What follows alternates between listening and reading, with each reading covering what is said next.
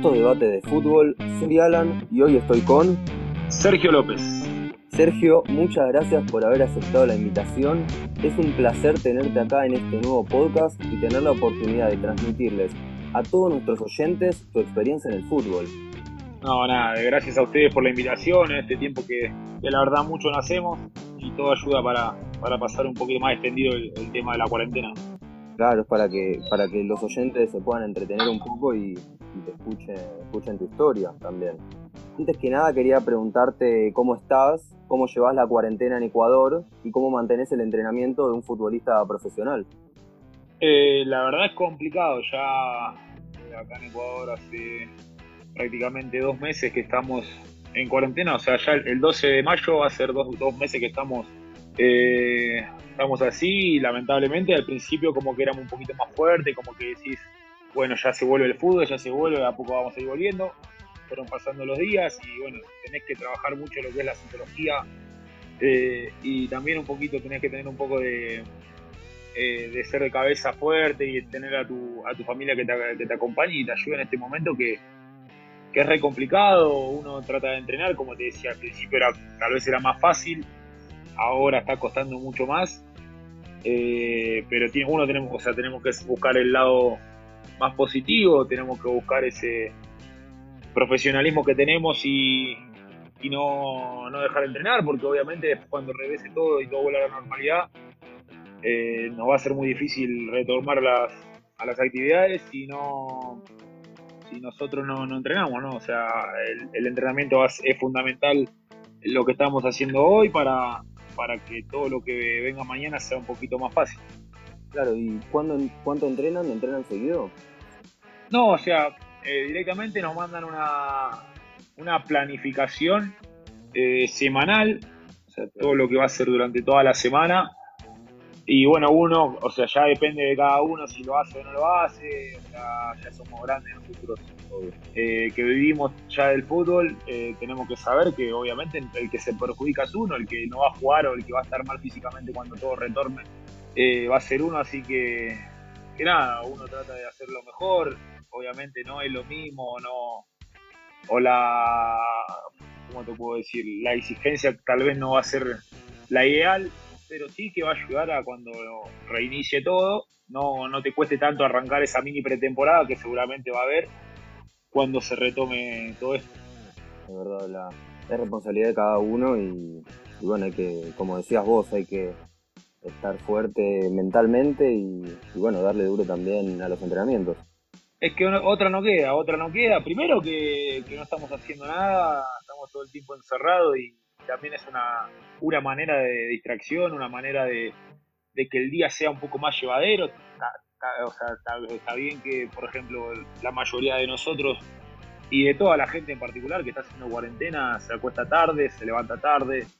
El ritmo de vida es totalmente diferente a lo que estamos acostumbrados, pero ya al pasar tanto tiempo uno le cuesta dormir en la noche y seguramente se acuesta tarde y al otro día se levanta un poco más tarde de lo habitual y bueno, el día tampoco se hace tan largo en ese sentido. Pero, pero nada, sí, el entrenar te, ocupa la cabeza, te, te hace sentir bien y, es, bueno, es bueno también mantenerse porque como te dije hoy, eh, al que no lo hace hoy, el día de mañana lo va a sufrir. Totalmente. Bueno, para, para comenzar a que nos cuentes tu historia, podrías hablarnos un poco de tus inicios como jugador, los recuerdos que tengas, con quién fuiste a probarte a tu primer equipo o quién te vio y te dio la oportunidad? Bueno, o sea, yo arranqué jugando en el club de barrio, eh, en un club de papi, eh, arranqué lo que fue toda esta etapa de futbolista. Eh, yo siempre digo, y, ya con la experiencia de tener 13 años de profesional, digo que el futbolista nace siendo futbolista, uno vive siendo futbolista. Bueno, a mí me toca, tengo la suerte de estar viviendo de ser futbolista, ¿no? O sea, de chiquito ya ese sentimiento y esa pasión y, esos sueños que uno tiene, eh, ya los tiene desde que ya es chiquito, desde que pisó una primera cancha, sea una cancha de papi, sea una cancha de once. La verdad que esos sueños los, ya los, tiene uno incorporado eh, y seguramente al nene que no tiene eso se le va viendo la carrera que ya al fútbol mucho no le importa, que ve otras actividades más allá del fútbol, pero uno que que yo me recuerdo que siempre los regalos y, todo lo que quería era que esté envuelto era, era redondo, que sea una pelota. Eh, no me importaba si era de marca o no, eh, solamente quería una pelota porque eh, definitivamente se rompían porque el uso, yo vivía con, o sea, mi familia, eran, o sea, integramos mis viejos y mi, hermana, y yo, o sea, le llevo como nueve años a mi hermana, ya si encima es mujer, eh, yo todo el tiempo jugando solo contra la pared y bueno, la pelota se va rompiendo y yo lo único que quería era la pelota, yo lo, que recuerdo es eso, eh, nada, y también, o sea, recuerdo que de chicos siempre uno soñaba, veía partidos, tal vez en ese momento y en esos tiempos nosotros veíamos los partidos a través de un decodificador que yo no tenía, o sea, yo para ir a ver un partido de primera y no esperar al domingo a, que, esté el, programa de fútbol, eh, que como era llamado Fútbol para Todos, ¿no? Si bien no recuerdo, si Fútbol para Todos, que era en el 13, que lo pasaban a las 12 de la noche y era el partido más importante. Si vos no tenías decodificador, ese partido lo tenías que esperar, escuchar por la radio y Yo me acuerdo que iba a la casa de mi tío a ver los partidos importantes, clásicos, todas esas cosas. Y, y nada, bueno, comencé ahí y de ahí un técnico, yo era arquero, o sea, es increíble que yo era arquero, ah. atajaba en el papi, me, me gustaba atajar. Eh, y cuando uno chiquito, al principio que era goles, pero yo, yo, no sé por qué quería atajar y bueno, a los siete años viene este, este técnico, eh, Rodolfo Vanega se llama, se llama, ya lo metí. Eh, me dijo, mirá, vos estoy viendo que le pega fuerte a la pelota, ¿por qué no, no probamos? O sea, obviamente de chico uno viste este, eh, los técnicos que buscan en el papi siempre buscan uno que le pegue fuerte y haga goles, Y bueno, digo, bueno, dale. Y ahí empecé a jugar delantero y bueno, al poquito tiempo, al, creo que al año siguiente, el sobrino de él trabajaba en Banfield. Era profe de Banfield. Y, bueno, me dice, bueno, si, si querés, eh, eh, a fin de año te vamos a probar allá, a ver qué, cómo te va. Bueno, le digo, yo en ese momento yo estaba jugando en cancha 11 en San Martín de Bursaco, que era, no, era, no era nada, o sea, era chiquito, no sé si tenía, ¿cuánto tenía? A los nueve años, y jugaba ahí en cancha 11 en San Martín de Bursaco. Bueno, me llevan a, a Banfield, quedo, y ahí estuve casi tres años. Y cuando llegué a prenovena eh, me dejaron libre. Hernán Pico, el zurdo de Juan Vélez. Lo tengo patentado porque obviamente no me son recuerdos que uno obviamente se acuerda de los buenos, pero también se acuerda de los malos y ese yo creo que fue uno de los primeros puntos más dolorosos de mi carrera desde que arranqué chiquito, o sea, fue uno de esos momentos que, que hasta hoy me quedan, o sea, como que digo, que nunca todavía y pasaron ya como 20, 20, no sé, 20 años casi. Eh, es increíble, por, por, eso siempre digo, cambiando un poquito eh, de lo, que estaba contando, que siempre hay que inculcarle y, a, los, a, los, hijos, todo eso, hay, que tratarlo de tratarlo de la mejor manera, ¿no? porque los recuerdos de esos quedan grabados para toda la vida. Bueno, eh, estaba, estuve en Banfield, me dejaron libre porque en ese momento yo de estatura no era muy alto, si bien tenía las condiciones capaz técnicas como para seguir, en ese momento el fútbol y las divisiones inferiores de primera buscaban eh, gente, gente alta, grandota, y, nada, yo eh, no, no, había pegado el estirón y era chico, y bueno, eh, agarré y me dejaron libre, bueno, tuve una semana que, no quería jugar más a la pelota, yo era chiquito y, pensás que se te viene el mundo abajo, se termina el mundo, y, y me acuerdo que fueron días dolorosos, nada, y en un momento yo tenía compañeros de, un seleccionado de, papi que te decía antes, que era Diap, y me dice, mirá, nosotros estamos en Temple, venite, eh, venía a probarte, qué sé yo. Y bueno, pasaron dos semanas y digo, bueno, ya fue, ya está, ya pasó eso. Eh, mi papá me apoyó mucho y mi mamá también, o sea, como que eh, siempre el apoyo de ellos desde chico estuvo. Y, bueno, fui a probarme, quedé en Temple y bueno, ahí arranqué una extensa eh, carrera en el club, arrancando de los 12 años bueno, hasta los 21 que me fui. Fueron 9 años, o sea que, viví un montón de cosas. Yo siempre digo que viví la parte eh, más oscura o la parte más fea de lo que fue Temperley y de lo que es Temperley. Y yo me acuerdo que iba a la cancha y, había muy pocas personas, eh, o sea, y si bien la gente acompañaba, siempre la, gente hincha verdadera de, de siempre estuvo eh, esos 5.000, 7.000 eh, que iban siempre todos los partidos. Obviamente cuando jugamos un partido importante la cancha te llena porque obviamente Temple tiene mucha gente. Eh, pero nada, era y los lugares de entrenamiento siempre fueron cambiando, siempre teníamos que estar viajando para todos lados. me acuerdo que, que primero entrenábamos cerca de la cancha de Temple, después entrenábamos en Lomas, y terminamos entrenando más lejos en Loma, que era mucho más lejos, que tenía que tomar, me acuerdo que tenía que tomar el colectivo, el tren y otro tren. O sea, tenía que tomar, y caminar como 10, 15 cuadras. Era lejísimo. Y, bueno, todos esos esfuerzos, yo el otro día tuve una charla también con unos chicos de San Martín de Bursaco, que tengo un amigo que es de, ahí, se lo, se lo fui transmitiendo, que, o sea, que hay que pasar por un montón de cosas. Eh, la carrera del futbolista llegues a donde llegues, llegues a lo más top del fútbol, sea futbolista como lo soy yo, que soy profesional eh, y tengo la suerte de vivir de esto, y seas el futbolista que tiene que estar trabajando y jugando al fútbol, sea cualquier, o sea, seas el límite que seas el futbolista, eh, siempre te va a costar llegar a ser jugador de primera, sea en una primera C, primera D o sea en Europa. te va a costar siempre y hay un montón de obstáculos que se te van a cruzar en esa adolescencia muy complicada y madura, eh, es donde más a uno le cuesta eh, tratar de, decir que no, a, tal vez una salida con amigos, eh, a un cumpleaños de 15. Todas esas cosas son difíciles, por eso más que nada la otro día esa charla estuvo buena porque los nenes que estaban, los chicos que estaban escuchando tenían esa edad y es donde más uno tiene que ser más profesional. lamentablemente esas cosas uno se las tiene que perder eh, tiene que apostar a lo que uno sueña y si soñás ser futbolista hay un montón de cosas que tienes que dejar de lado y después va a haber tiempo. Yo siempre dije lo mismo y le, digo a los chicos que tiempo hay para todo. Vas a tener tiempo para salir de joda, vas a tener tiempo para estar con tu familia, eh, para ir a comerte un asado y que dura hasta las 5 de la mañana, o sea, tenés tiempo para todo, pero o sea, hay en ese momento que es el más difícil, tenés que poner el pecho y salir adelante, o sea, no, no hay otra.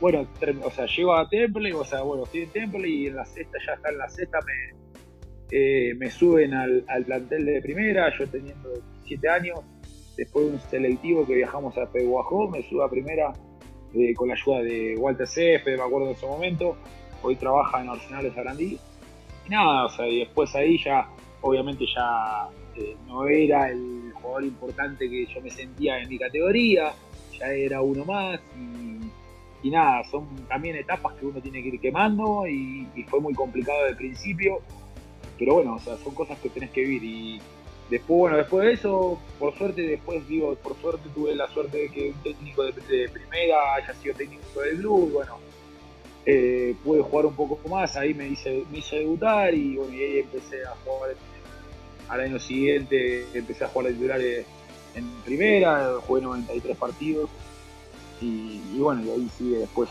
lo que, lo que fue la, venta de Cruz y, ahí arranqué yendo para el exterior. Claro, justamente te iba a preguntar sobre tu experiencia de haber jugado en tantos países como, bueno, Argentina que me contaste recién, Colombia, Chile, Ecuador. El fútbol te llevó por varios países. Sí, gracias a Dios.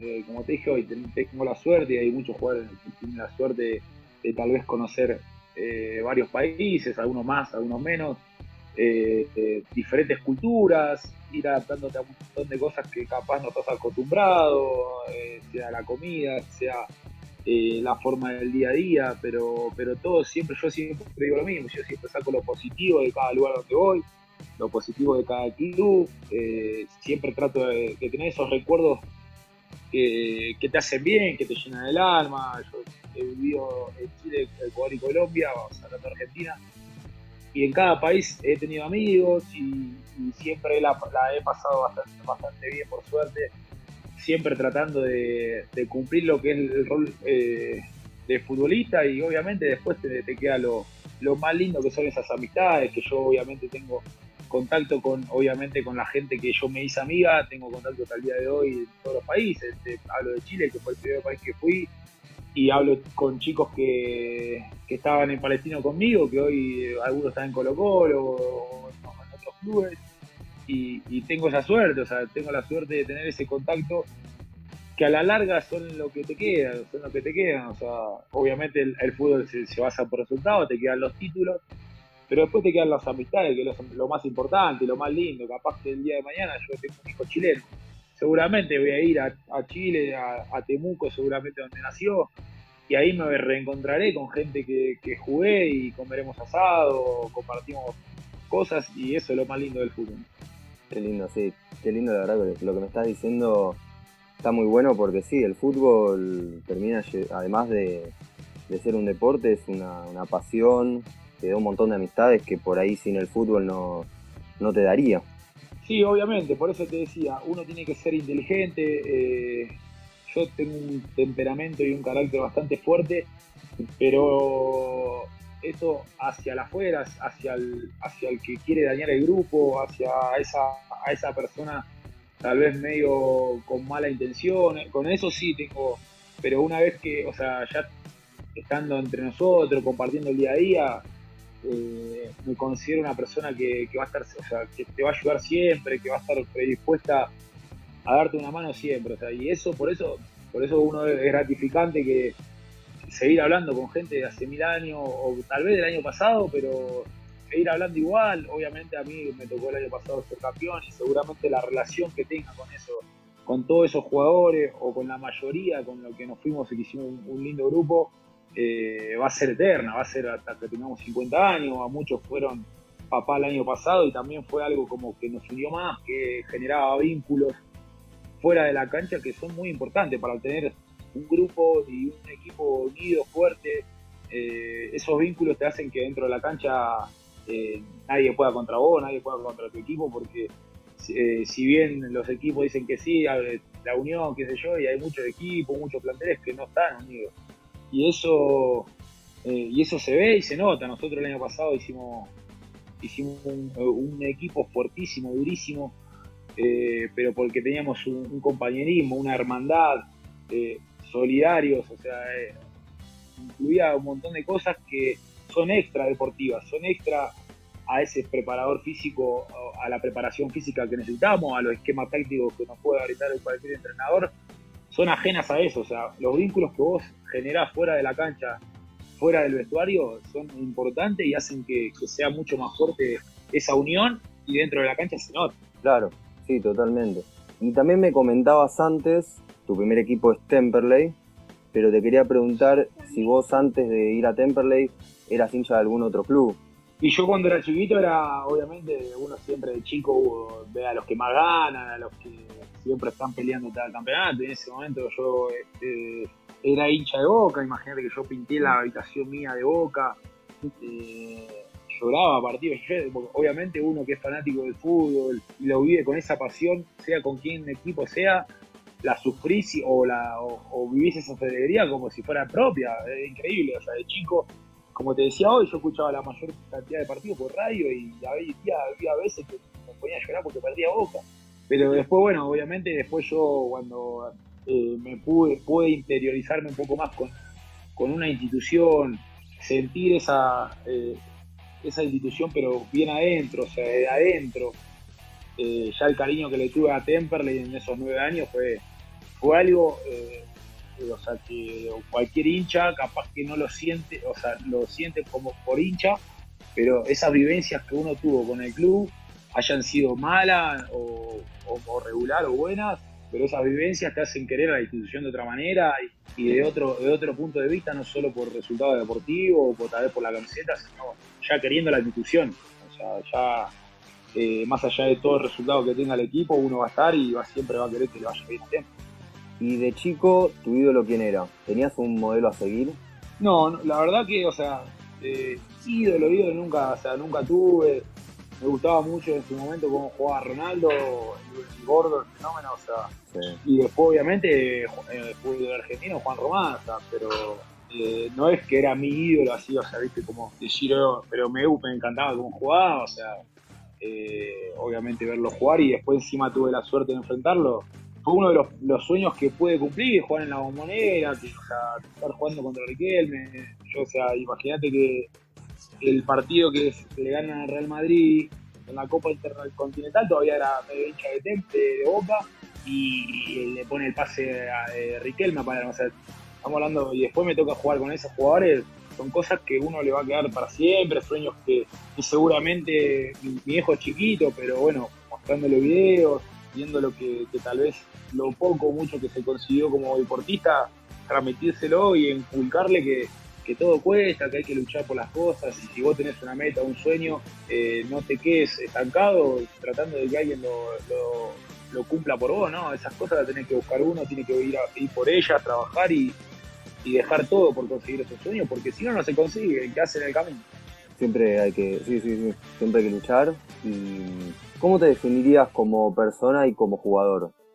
Yo siempre digo lo mismo, es muy complicado tal vez eh, decir algo sobre uno. no, no, no. Primero que no me gusta, segundo que obviamente en esta carrera deportiva y habiendo tenido miles de compañeros, porque son un montón de compañeros que tuve, a muchos le habré caído muy mal, a uno más o menos, a uno muy bien. Eh, nada, pero yo tengo, o sea, lo que te dije hoy, tengo un temperamento y una, y una personalidad y una forma de encarar las cosas que, es muy chocante, que a todos no, o sea, a, todos no le gusta, o sea, yo lo entiendo, lo acepto, ya soy así, voy a ser así siempre, eh, y soy así en mi casa, yo siempre digo lo mismo, soy la misma persona que soy eh, como futbolista o como, eh, como deportista dentro de un vestuario, dentro de una cancha, como, como mi familia, o sea, a mí no me das eso de ponerle lo, único que yo diría, o sea, no, no tengo dos caras, soy de la misma persona en todos lados, con mis amigos, con mi familia, siendo futbolista, siempre soy la misma persona que encara de la misma manera eh, la forma de vivir. Claro. ¿Qué opinas de los jugadores que debutan muy jóvenes en sus equipos y después se van rápido a Europa? No duran más de dos años en debutar en primera y ya se van. Claro, es una, un debate muy, muy largo, ¿no? Porque ¿qué, qué, empezás a priorizar? Si el tema económico, ¿qué priorizás si priorizás un proyecto deportivo institucional o un proyecto económico institucional? O sea, hay, tenés que ver eh, muchas variantes, eh, tenés que ver también qué piensa el chico que, la está rompiendo, si quiere ir o no se quiere ir. Eh, eso ya depende, es muy personal de cada, de cada jugador. O sea, no puede venir un club y decirte yo te voy a vender. No, si no, no me quiere vender, no, me quiero ir, no me voy. Siempre las posibilidades económicas son muy altas eh, y tal vez eh, más de un año, dos años, el chico que la está rompiendo, hoy por ejemplo tenés el ejemplo de Almada, eh, no, no lo puede sostener el club, ya es insostenible tanto económicamente como los proyectos que puedan llegar a tener en el sentido de seguir progresando futbolísticamente, hay cosas que ya lamentablemente pasan un montón de casos. por eso te decía, mantener un, proyecto deportivo sin lo económico es muy complicado. Por eso te digo, si vos tenés a un club que eh, un presupuesto medio que tiene un, a un chico que la está rompiendo, no lo puede sostener. El chico se tiene que ir y, hay intereses económicos que tanto el club como, como familia, las familias lo van a dejar ir. O sea, no, no, no puedes frenar esas cosas son inevitables y lamentablemente es así, estaría bueno que no, porque eso fue perjudicando lo que hoy es el fútbol argentino, porque ya no se juega tan tanto como antes, no hay tanta calidad en el fútbol argentino, porque los chicos se van desde chicos, hay, hay capaz que hay jugadores en Europa que, que no los conoces, o no tenés el nombre, pero la estás rompiendo en Europa y no sabés que, que, que es argentino. Pero nada, como te decía recién, es muy difícil sostener eh, a un jugador que la está rompiendo y si vienen los poderosos de Europa y se lo llevan, es imposible. Tanto económicamente como el proyecto deportivo.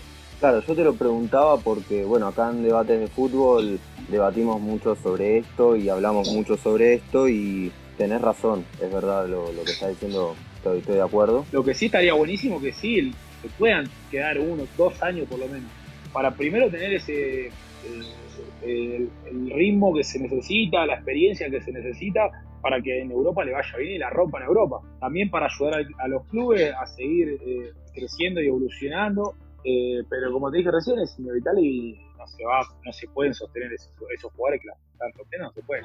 No era tu caso, pero bueno, vos pudiste afianzarte en, en Temperley.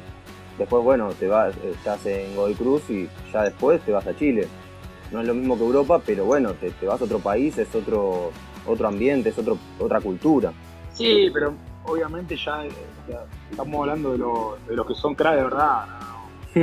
eh, esos crack de verdad no, no, son insostenibles. Yo eh, tal vez me había tocado una etapa que no, jugué, no estaba jugando mucho en Club y decidí optar por lo deportivo, e irme, empezar a jugar, a tener ritmo, eh, a ser un poco más, eh, tenido un poco más en cuenta, ser un poco más importante, porque yo siempre le digo a los chicos con lo que hablo, o con los chicos que también de estos países, o de, como de Chile me tocó, que uno siendo del país no es tan importante, vos vas afuera y te tratan como, como un profesional realmente. Hay chicos de, clubes de inferiores que no se trata como un profesional. Eso está mal, o sea, de los clubes argentinos eso está mal.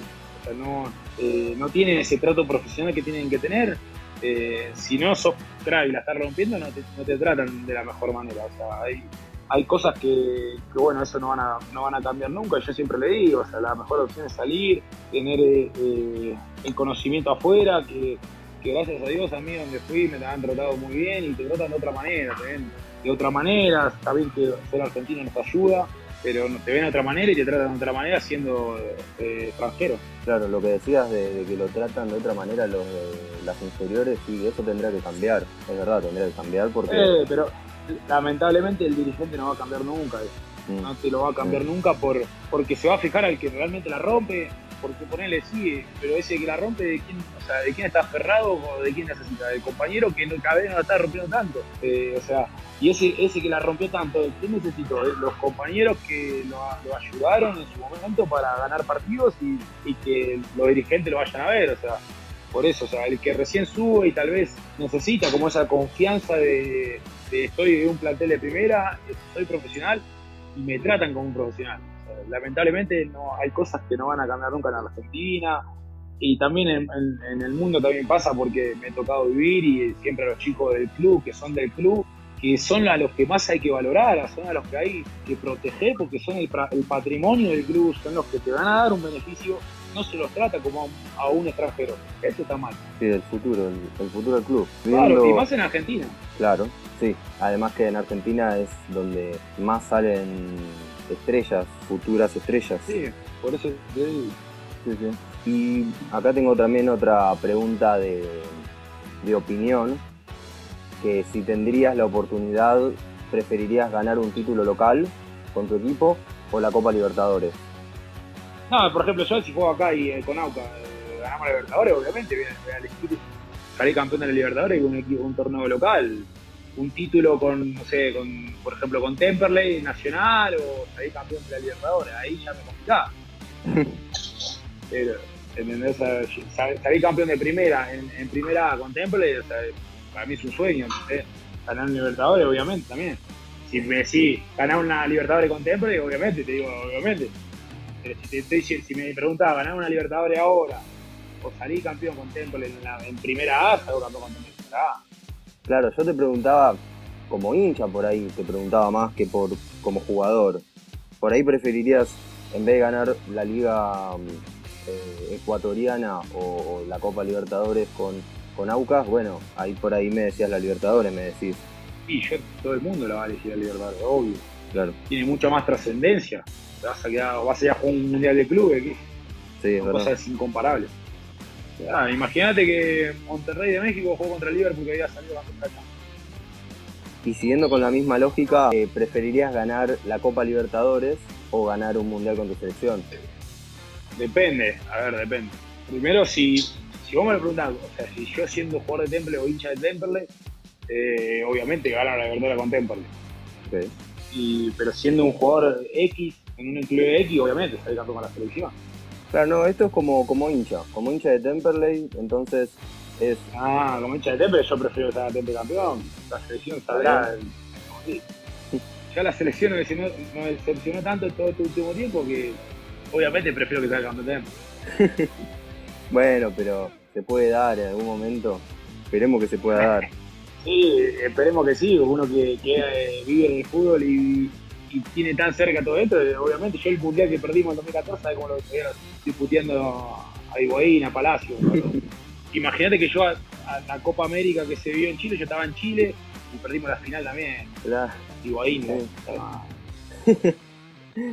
Y ojo, y es, uno, y es uno de los jugadores que más criticado que siempre lo banco. O sea, para mí es el mejor 9 que tiene la Argentina, pero putearlo no lo puede ni evitar. Sí, sí. Y bueno, esto ya es, la pregunta esta sí es como, como jugador, ya te pregunto si preferís gol o asistencia. No, obviamente un gol. Ahí que sería más, o sea, ¿qué, te gustaría más? ¿Una asistencia que, sirva para un gol que gane partido o hacer un gol que no gane ese partido? Y elegiría la asistencia ahí. Claro, si es intrascendente. Claro, no, para, para qué hacer un gol si no importa. ¿Y el mejor gol de tu carrera? Qué difícil. No, hice goles muy malos y tengo un par de goles buenos. Eh, yo creo que, bueno, el año pasado hice varios goles lindos, hubo eh, un gol afuera del área que el otro día lo subió a la página de, Delfín, que fue un golazo, o sea, como, fue un golazo, pero después yo hice uno contra técnico, eh, ganamos 4 a 1, hice, hice tres goles ese día, hice un, hice un golazo porque la jugada también fue muy buena. Me acuerdo que eh, Piñatares, que era el 5, se la sobre, por arriba del central a Garcés, Garcés me la baja de taco, queda como pegarle suda, engancho y pasa de largo el arquero, el central, todo. Ese también fue un golazo, después también, o sea, con... la verdad que no, sé, no tengo un gol así como que diga, este es el gol, el mejor gol, no. Tengo un gol, o sea, también de tiro libre, también hermoso, que justo fue, siempre me lo acuerdo y es uno de los que ah, tiene más trascendencia y más sentimientos porque fue el día que que ya estaba embarazada mi mujer y ya sabíamos que íbamos a ser papá y tenía esas, ganas de, demostrarlo con el típico festejo de la pelota abajo de la, de la camiseta. Y, ese día tuve, tuve la suerte de hacer un golazo de tiro libre que entró al ángulo y también fue uno de los goles que yo voy a recordar siempre porque fue uno de los que, que ahí, o sea, como demostré que iba a ser papá y bueno, obviamente ser papá no hay, no hay nada más importante que eso. Bueno, ahí me nombraste varios goles, yo te iba te iba a pedir que si te animabas a relatarlo. Bueno, ahí, te, ahí como que te lo, te lo, te lo dije un poco, o sea, te, te, lo, te, lo, fui relatando al, primero, o sea, porque... El del taco. Así, relato, relato. Claro. Como que te fui diciendo la jugada ahí, como que... La, o sea, te lo digo, si querés. Ayuda a Piñatara, Piñatara se la pinta a Carlito García, Carlito García la baja extraordinariamente de tanto. ¿Qué queda hacer este López? Va a patear de zurda, no, enganchó y pasa de largo el arquero y hace el y pasa y gol, gol, gol, gol. Y nada. Un genio. Pensé la verdad que no te ibas a animar, eh, muy bien. estamos para esto, estamos para ayudar, para, para pasarla bien un rato. Para divertirnos, claro. Bueno, y otra pregunta, ¿patear el primero o quinto penal? Por ejemplo, eh, salimos, ahora salimos campeón el año pasado y la definición fue a 5. Sí. Me hubiera encantado patear el último, pero siempre me mandan primero. A mí me encanta ah. patear, siempre me encanta, o sea, me, quisiera patear siempre el último, o sea, el que define, el que va a hacer gol y salgo festejando, corriendo. Pero siempre me mandaron, siempre en todas las definiciones que por penales, tuve una en Godoy Cruz, eh, por Copa Argentina también, me acuerdo en San Juan, eh, con italiano y también me mandaron primero y la pateé exactamente como pateé el penal acá en la cancha del fin. Eh, pero siempre mandan primero, con Unión Española también, tuvimos como cinco definiciones por penales, siempre primero. tal vez yo, yo siento y sé que el primero también es el más, uno de los más importantes porque te da la confianza al equipo al que va a patear después. Pero nada, me, hubiese gustado, por ejemplo, en la final esta, patear el último, ya con esa confianza que uno tiene, capaz que, capaz que lo hacía o capaz que lo erraba, lo erraba pero bueno, lo, hacía, salíamos a festejar y nada. Pero sí, sí, me gustaría patear el quinto para ser el que defina la, serie. Es verdad lo que decís vos que, el primer penal lo patea, dicen que lo patea, bueno, el que, mejor, el que mejor pie sí, supuestamente, no, supuestamente no, debe ser por algo que te pone a patear el primero. sí, yo creo que por uno a veces también comete errores por también ese exceso de confianza a veces.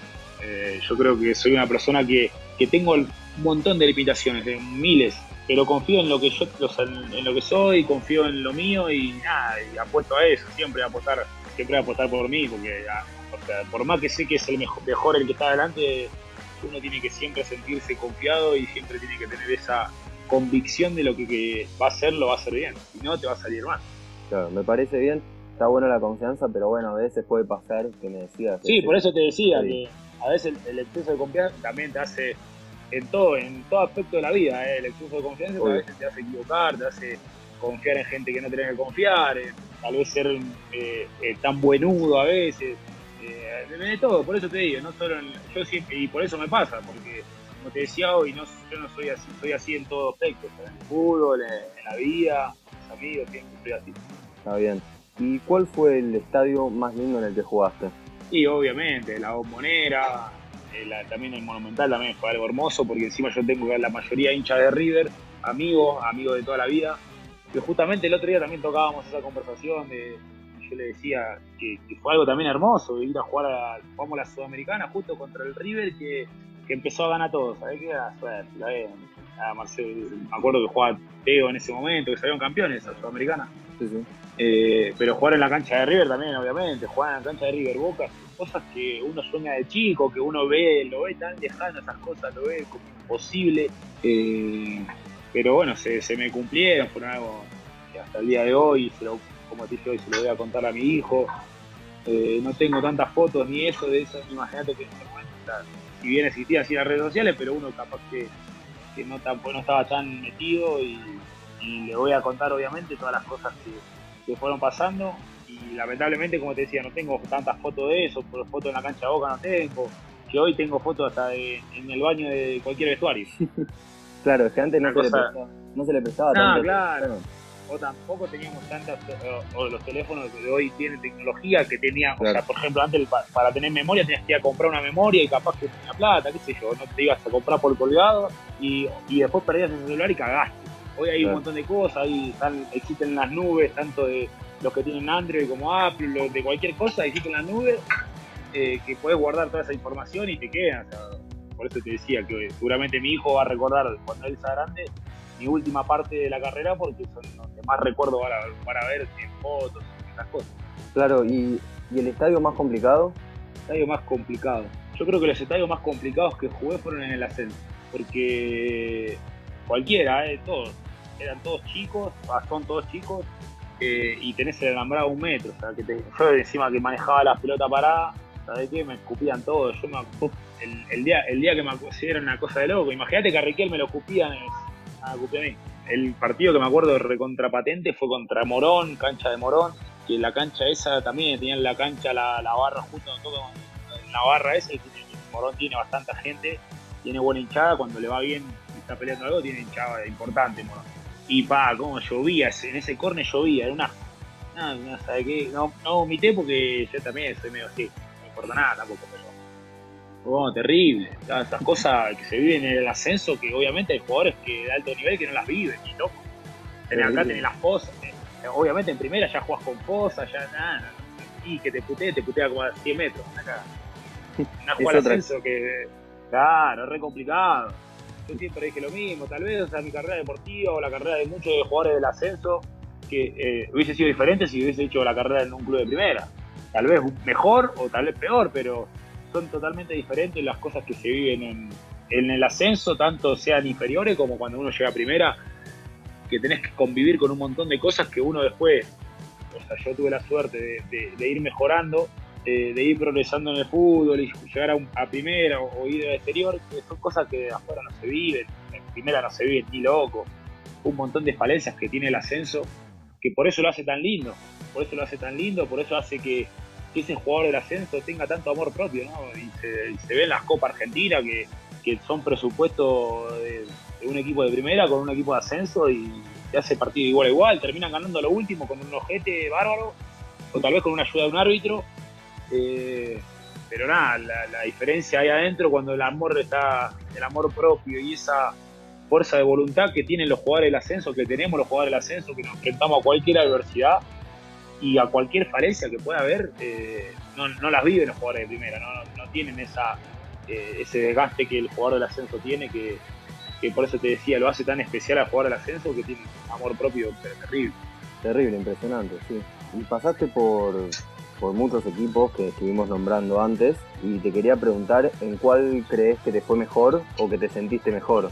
No, obviamente yo o sea, tuve la suerte de salir a los 30 años campeón por eso el, otro también la charla de los chicos también implicaba eso, que uno nunca tiene que bajar los brazos, yo pensé que nunca en mi vida, ya uno es realista, uno ya ve las cosas del fútbol, y yo pensé que poner estaba cuando llegué ya me hacía imposible salir campeón y yo no podía creer como no podía salir campeón, yo no podía, y yo decía, lo que no puedo ser tan pecho frío y no salir campeón nunca, la puta madre. Eh, y nada, se me dio la suerte porque esto, no es que es ir y decir, ah, que voy a salir campeón, nada, depende de mil cosas depende de mil cosas, depende de tus compañeros principalmente, depende del club, depende de todas las cosas que pueda vivir, del cuerpo técnico. Se tienen que dar muchas cosas para que un equipo salga campeón, es muy difícil salir campeón obviamente saliendo de lo que son los equipos grandes que tienen esa obligación, tienen el presupuesto y no les falta nada para ser campeón y eso tienen la obligación de serlo, pero los equipos, los otros no, se te complica pero el doble y tenés que vivir un montón de cosas que tal vez un equipo grande no lo vive, y pero después se disfruta el doble. Yo cuando salí campeón, cuando nuestro equipo salió campeón y, tuvimos la suerte esa, eh, no lo pude creer, o sea, no lo podía creer. Yo creo que estuve una semana para asimilarlo y cuando llegué a mi casa eh, mis amigos, mi familia me, recibieron como, no sé, como si hubiese llegado, no sé, Messi, Maradona, una cosa de loco. Y ahí te, y ahí te das cuenta que, por eso te digo, más allá del fútbol hay un montón de cosas que yo sigo teniendo mis amigos desde chico. O sea, desde los que arranqué en Temperley son mis amigos hoy en día, que ya y, y, tengo justo un amigo en particular que hoy está en España, que vive en España, que es Nahuel Martínez, que lo conocí en Banfield, o sea, cuando tenía nueve años, estamos hablando ya de 20 años de amistad. Por eso te decía que hay cosas más importantes que, el fútbol. Si bien para mí y para, para todos los futbolistas eh, hacemos que esto sea lo más importante, pero hay cosas que, no, que el ser futbolista pasa de lado, eh, secundario, hay familia, amigos que, están por delante de eso. Yo siempre dije lo mismo, a mí un amigo me necesita urgencia, me voy de la mierda. Le digo, mirá, yo me tengo que ir. Y habla de un amigo, no de una familia, porque yo tengo esos amigos contados que son 7, 8, que son los que siempre estuvieron, los que siempre están, eh, y por eso sí, obviamente dejaría todo, hoy ni hablar de mi familia, mi familia le pasa algo, yo no voy, dejo todo el fútbol y me voy, también pasa lo mismo, si mi, hijo necesita estar en Argentina, me voy a Argentina. Hay cosas que uno no duda, siendo, siendo mamá, ya siendo familia, eh, más allá del fútbol hay un montón de cosas más por eso siempre digo lo mismo y por eso le digo a los chicos que tal vez no triunfan como futbolistas, hay un montón de cosas externas al fútbol. Me he cruzado en, mi carrera con mil personas que, me dicen, ah, perdón, yo no sabía que jugabas al fútbol, eh, o le hablas de fútbol y no saben nada y sabes que no, que hay otro, por eso te decía, hay un montón de cosas extra de, extra de lo que son el fútbol. Claro, y me contabas también de, bueno, que tenés muchos compañeros de varios equipos que tuviste a lo largo de tu carrera y te quería preguntar cuál fue el jugador con el que más te entendiste dentro de la cancha, fuera también. Eh, con el que más me entendí, difícil. Sí, porque soy medio, soy, yo soy medio malhumorado. A veces si me, me caliento como ayer, con el que me estoy me llevo. Eh, porque pone el año pasado nos llevamos bien todo, pues salimos campeones, pero antes. No, yo creo que, que, no, no está ese jugador que yo diga con este dentro de la cancha éramos terribles.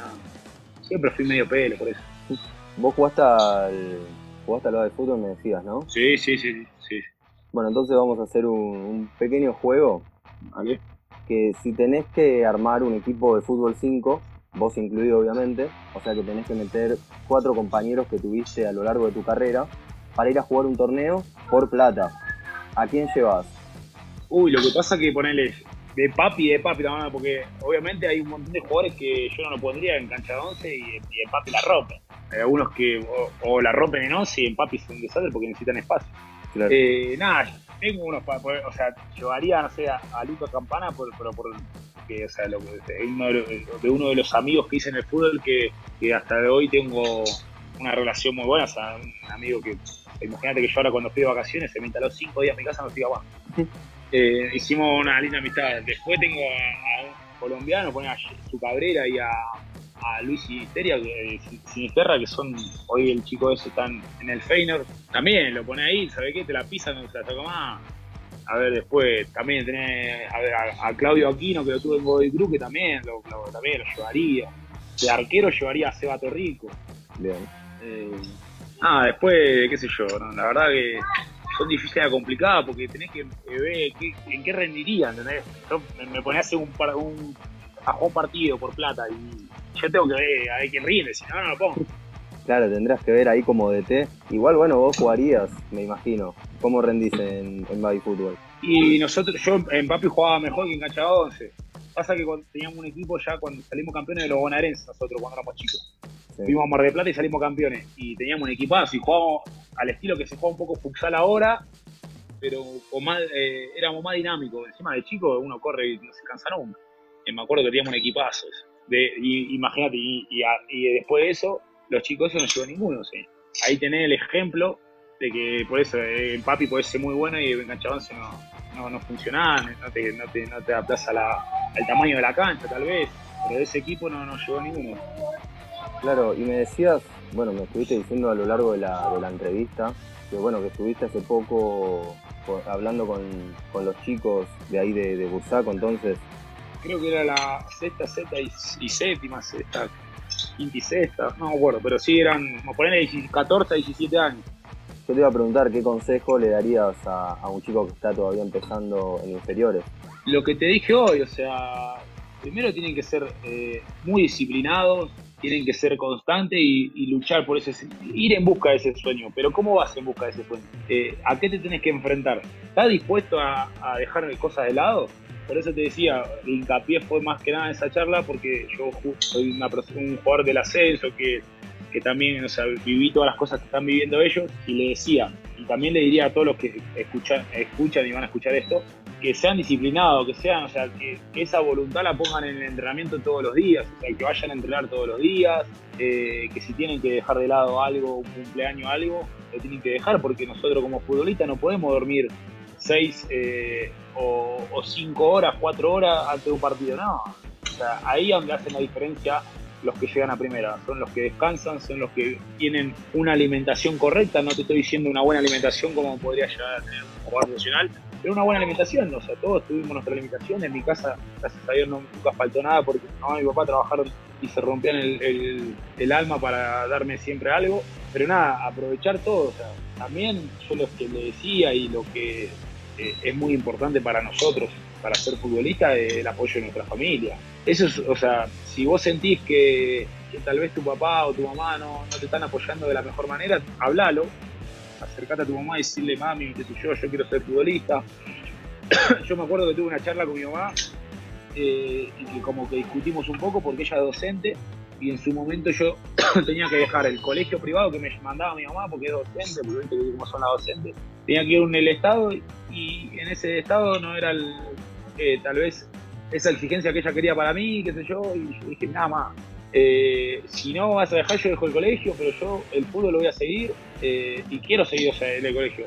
pero yo el fútbol siento que va a ser para mí, siento que, es por lo que lucho y voy a luchar siempre.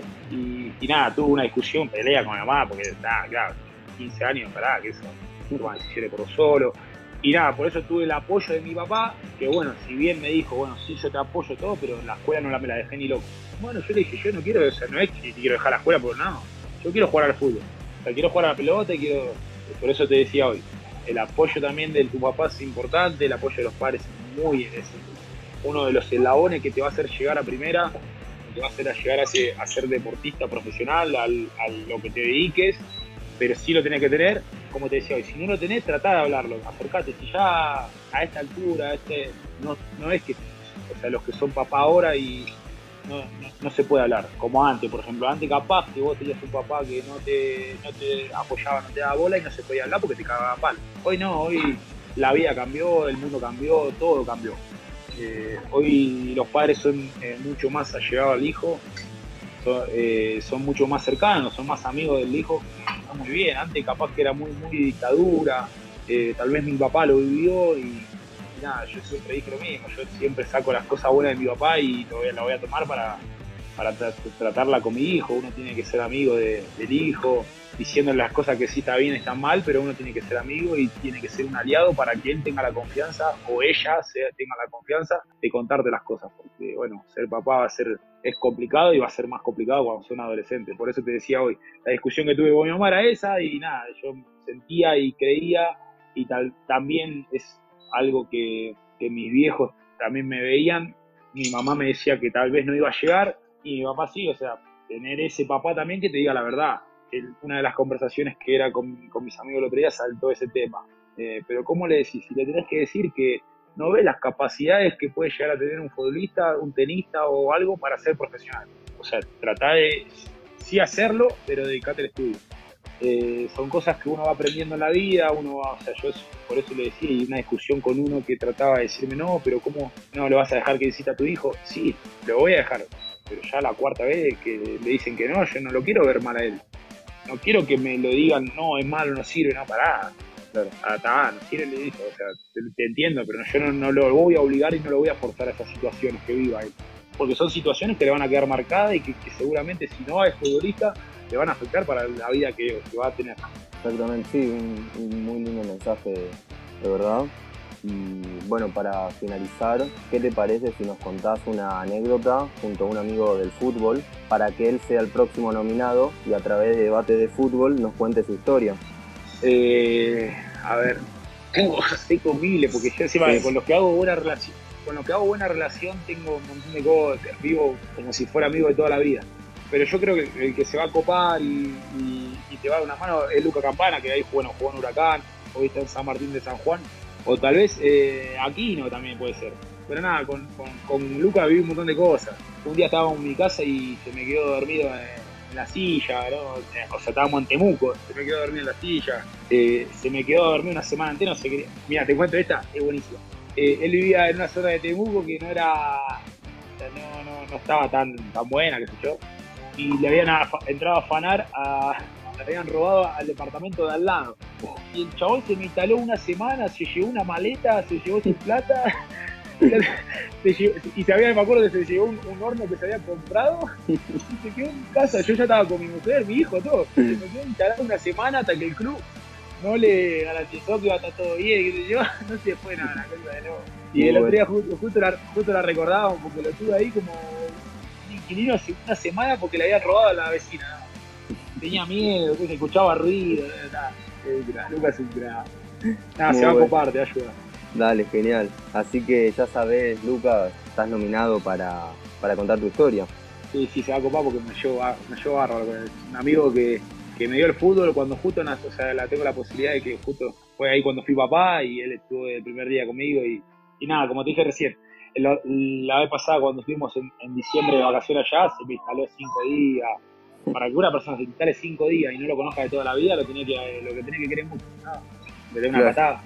Sí, bueno, y después con, Aquino, si querés, si tenés ganas de contar, contá. Y lo que pasa es que con Claudio son, son cosas. Sí, sí, la ah, vivimos también, con, con él vivimos un montón de cosas.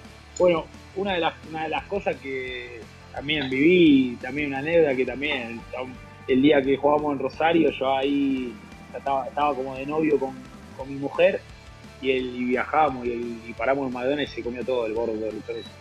Pero después tengo, con el negro tengo un montón también, pues, somos bárbaros. Vivimos juntos como una semana también, una o dos semanas en, Mendoza.